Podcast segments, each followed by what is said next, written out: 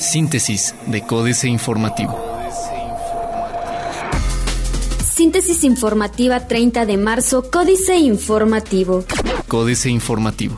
Municipio de Querétaro gestionará recursos adicionales para obra pública. Se gestionarán recursos adicionales para diferentes obras de la capital queretana, informó José Irán Villeda Rodríguez, titular de la Secretaría de Obras Públicas, al anunciar que se buscará ampliar el recurso para construir obras que actualmente no están consideradas en el programa de obra anual 2016. En el marco de la presentación del programa de obra anual del municipio ante el Colegio de Ingenieros del Estado y la Cámara Mexicana de la Industria y la Construcción, construcción, Villeda Rodríguez anunció que dentro de las obras previstas para ampliar el recurso del programa de obra está la remodelación de la avenida Ezequiel Montes y la calle de Francisco y Madero en el tramo de Guerrero a Ocampo.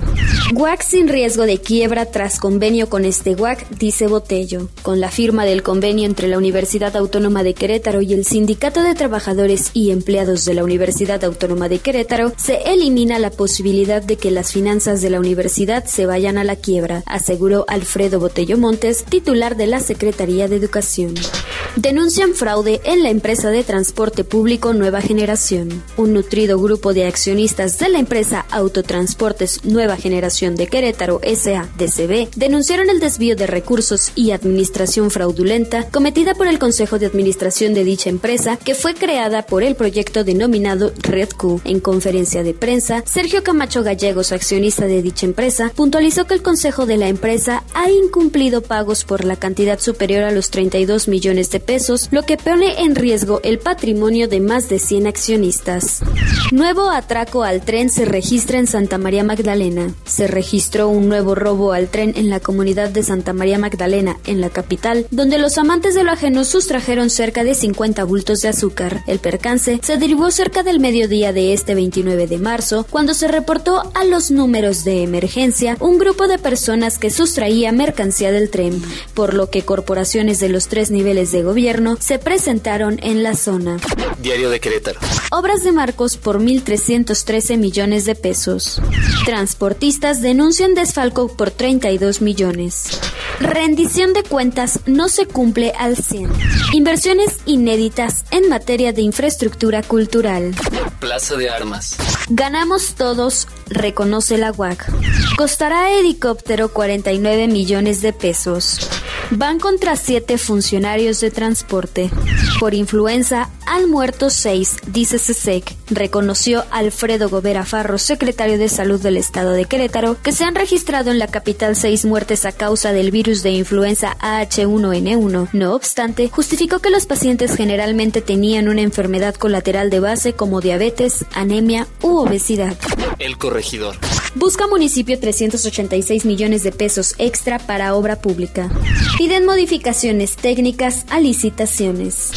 Obras públicas se concesionaron a empresas locales. Se tiene planeado que el 80% de las obras que se realizarán en Querétaro sean hechas por empresas locales, afirmó Alejandra Reyes, presidenta de la Cámara Mexicana de la Industria de la Construcción. Aseveró que otras obras de mayor tamaño fueron concesionadas a empresas de fuera del Estado, lo cual afecta de manera importante a las inversiones que se realizan en beneficio de constructores querétanos, por lo que se estará buscando ser más competitivos.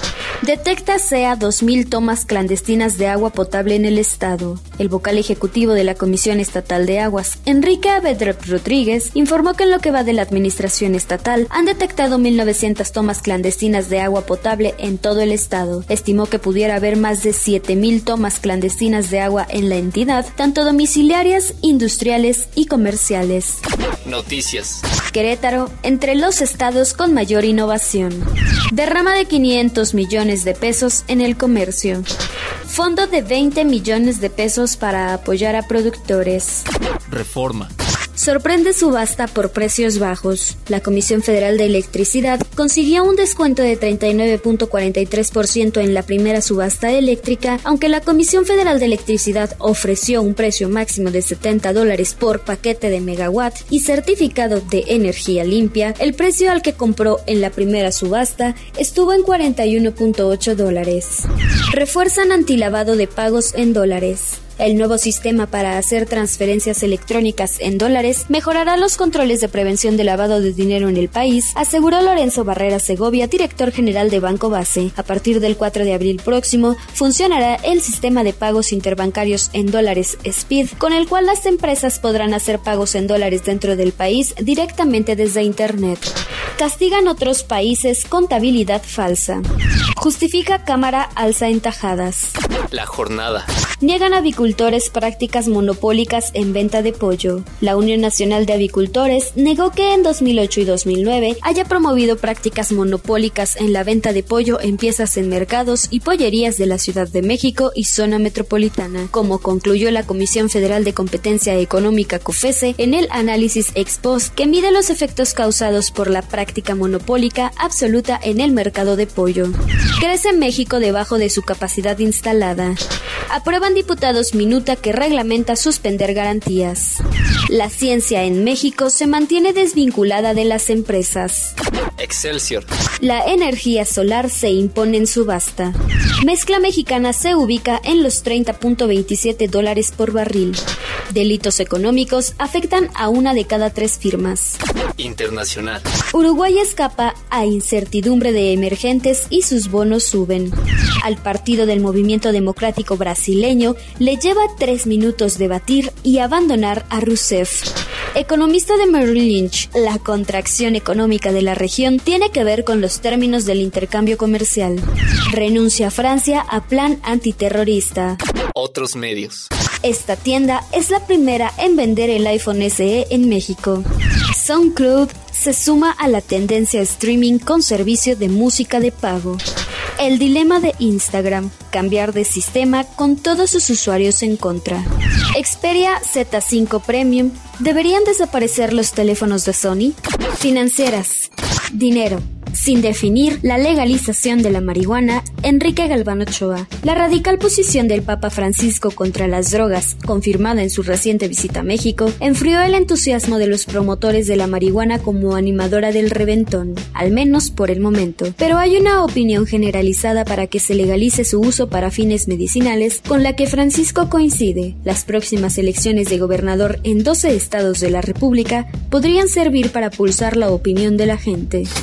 México S.A. Pobreza. Mito genial. Carlos Fernández Vega. Para nadie es un secreto que México es una gran cuán productiva fábrica de pobres y que en casi tres décadas, de Salinas a Peña Nieto, han sido rotundamente infructuosos los denominados programas oficiales de combate a esa tragedia social. ¿De qué tamaño será la inocultable realidad que hasta el actual inquilino de Los Pinos reconoció a principios de septiembre de 2014 que la proporción de mexicanos en pobreza es prácticamente la misma desde hace tres décadas.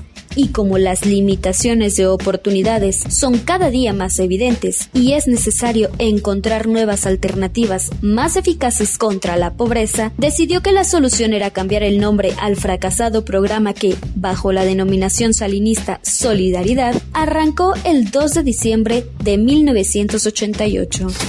Capitanes. Alonso García Tames es el capitán en México y Latinoamérica de la Casa de Pot et Placement du Québec, inversionista institucional canadiense que administra fondos de pensión. De entrada, se encargará de aterrizar varios proyectos de inversión y muestra interés por participar en la red compartida. Políticas. Escritor en jaque, jaque mate, Sergio Sarmiento. No es fácil colocar en un mismo lugar a Felipe González y José María Aznar, viejos rivales de la política española, o a Andrés Pastrana y Álvaro Uribe, expresidentes de Colombia. En la cena de celebración del cumpleaños número 80 de Mario Vargas Llosa en el Hotel Villamagna de Madrid este 28 de marzo, sin embargo, los cuatro tuvieron cabida, como también los expresidentes Sebastián Piñera de Chile y Luis Alberto Lacalle de Uruguay. Elogió a Judas, Germán Martínez Cázares. Uno de vosotros me traicionará, advirtió Jesús de Nazaret a sus apóstoles, y desde entonces Judas es sinónimo de infidelidad, perfidia e ingratitud, pecados por los que Dante Alighieri en su Divina Comedia lo empujó a lo más profundo del infierno, donde su alma sufriría perpetuamente y su cuerpo lo engulliría el mismo demonio. Pero Judas sigue vivo. Esta Semana Santa, mientras en algunas calles de la Ciudad de México lo hacían estallar entre cohetes de pólvora, ahora, disfrazándolo de Donald Trump, el aspirante racista a la presidencia de Estados Unidos. En Roma, el Papa Francisco lo invocó para condenar los atentados terroristas de Bruselas. Acusó a los fabricantes de armas de estar detrás de Judas por traicionar la paz y fraternidad del mundo y buscar sangre y guerra por dinero. Astillero, poder de excepción a Peña, Julio Hernández López. México entero vive a la fecha una condición oficialmente no declarada ni reconocida de excepcionalidad jurídica sin respeto a las garantías constitucionales. Entre los restos de una estructura institucional absolutamente rebasada por la corrupción, la injusticia y los nuevos poderes dominantes, los del crimen organizado en sus dos vertientes, la de los políticos y los gobernantes y la de los delincuentes sin nombramiento oficial ni foro formal. Síntesis de Códice Informativo.